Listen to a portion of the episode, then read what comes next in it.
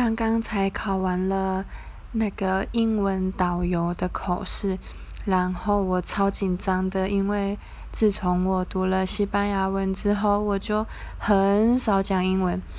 而且我觉得我超废的，因为我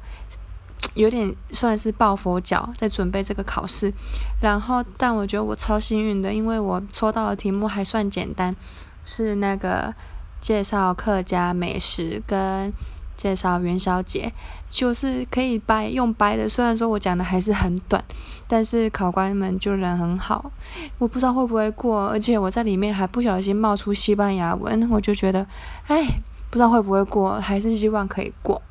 对，就这样。